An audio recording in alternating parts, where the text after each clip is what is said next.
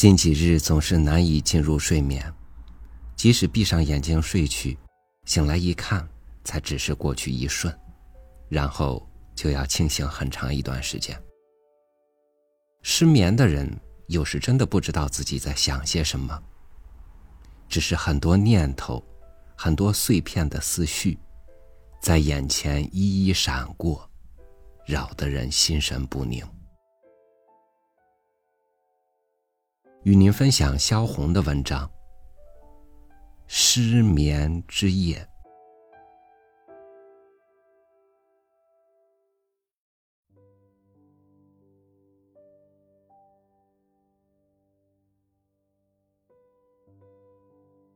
为什么要失眠呢？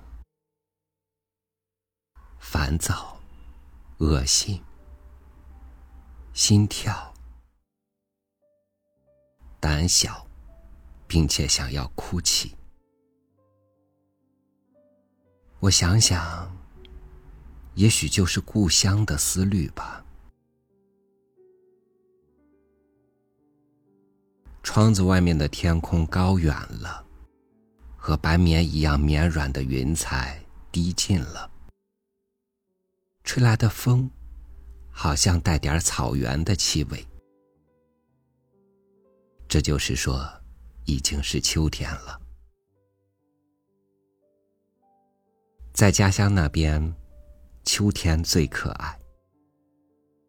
蓝天蓝的有点发黑，白云就像银子做成一样，就像白色的大花朵似的点缀在天上，就又像沉重的快要脱离开天空而坠了下来似的，而那天空就越显得高了。高的再没有那么高的。昨天我到朋友们的地方走了一遭，听来了好多的心愿。那许多心愿综合起来，又都是一个心愿。这回若真的打回满洲去，有的说煮一锅高粱米粥喝，咱家那地豆多么大。说着，就用手比量着，这么碗大。珍珠米，老的一煮就开了花的，一尺来长的。还有的说高粱米粥咸盐豆。还有的说，若真的打回满洲去，三天二夜不吃饭，打着大旗往家跑。跑到家去，自然也免不了先吃高粱米粥。或咸盐豆，比方高粱米那东西，平常我就不愿吃，很硬，有点发涩。也许因为我有胃病的关系，可是经他们这一说，也觉得非吃不可了。但是什么时候吃呢？那我就不知道了。而况我到底是不怎样热烈的。所以，关于这一方面，我终究不怎样亲切。但我想，我们那门前的蒿草，我想我们那后园里开着的茄子的紫色的小花，黄瓜爬上了架，而那清早，朝阳带着露珠一起来了。我一说到蒿草或黄瓜。三郎就向我摆手或摇头。不，我们家门前是两棵柳树，树荫交织着做成门形，在前面是菜园，过了菜园就是山。那金字塔形的山峰正向着我们的家门口，而两边像蝙蝠的翅膀似的，向着村子的东方和西方延伸开去。而后面黄瓜、茄子也种着，最好看的。是牵牛花在石头墙的缝隙爬遍了，早晨带着露水，牵牛花开了。我们家就不这样，没有高山，也没有柳树，只有……我常常这样打断他，有时候他也不等我说完，他就接下去。我们讲的故事。彼此都好像是讲给自己听，而不是为着对方。只有那么一天，他买了一张东北复原图挂在墙上。染着黄色的平原上站着小马、小羊，还有骆驼，还有牵着骆驼的小人。海上就是些小鱼、大鱼，黄色的鱼，红色的好像小瓶似的大肚的鱼，还有黑色的大鲸鱼。而兴安岭和辽宁一带画着许多和海涛似的绿色的山脉。他的家就住在离着渤海不远的山脉中。他的指甲在山脉上爬着。这是大凌河，这是小凌河。哼，没有，这个地图是个不完全的，是个略图。好啊，天天说凌河，哪有凌河呢？我不知为什么一提到家乡，常常愿意给他扫兴一点儿。你不相信？我给你看。他去翻他的书橱去了。这不是大凌河、小凌河，小孩的时候在凌河沿上捉小鱼，拿到山上去，在石头上用火烤着吃。这边就是沈家台，离我们家二里路。因为是把地图摊在地板上看的缘故，一面说着，他一面用手扫着他已经垂在前额的发梢。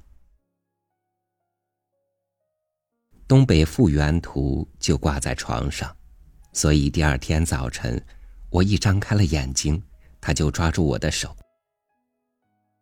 我想将来我回家的时候，先买两匹驴，一匹你骑着，一匹我骑着。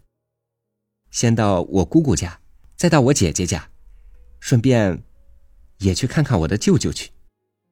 我姐姐很爱我，她出嫁以后，每回来一次就哭一次。姐姐一哭，我也哭。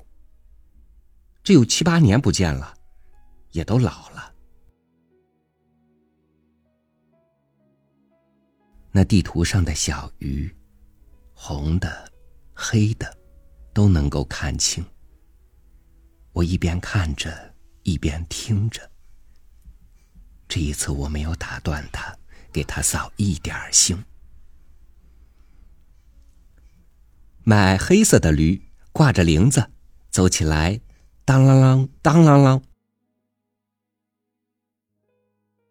他形容着铃音的时候，就像他的嘴里面含着铃铛似的在响。我带你到沈家台去赶集，那赶集的日子热闹，驴身上挂着烧酒瓶，我们那边羊肉非常便宜，羊肉炖片粉，真有味道。哎呀，这有多少年没吃那羊肉了？他的眉毛和额头上起着许多皱纹。我在大镜子里面看了他。他的手从我的手上抽回去，放在他自己的胸上，而后又背着放在枕头下面去，但很快的又抽出来，只理一理他自己的发梢，又放在枕头上去。而我，我想，你们家对于外来的所谓媳妇儿也一样吗？我想着。这样说了，这失眠大概也许不是因为这个，但买驴子的买驴子，吃咸盐豆的吃咸盐豆，而我呢，坐在驴子上，所去的仍是生疏的地方，我停着的仍然是别人的家乡。家乡这个观念，在我本不甚切的，但当别人说起来的时候，我也就心慌了。虽然那块土地在没有成为日本的之前，家，在我，就等于没有了。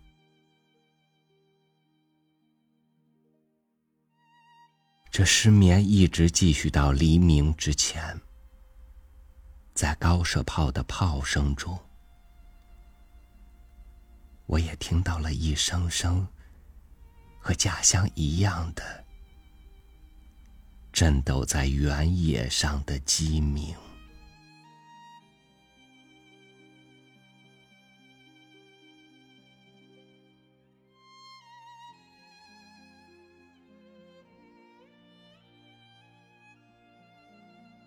离开故乡，也离开了自己的童年，离开亲人，离开当初那个理想中的自己。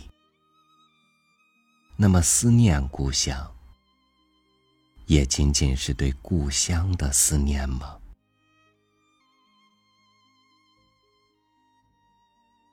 感谢您收听我的分享，我是超宇，祝您晚安，明天见。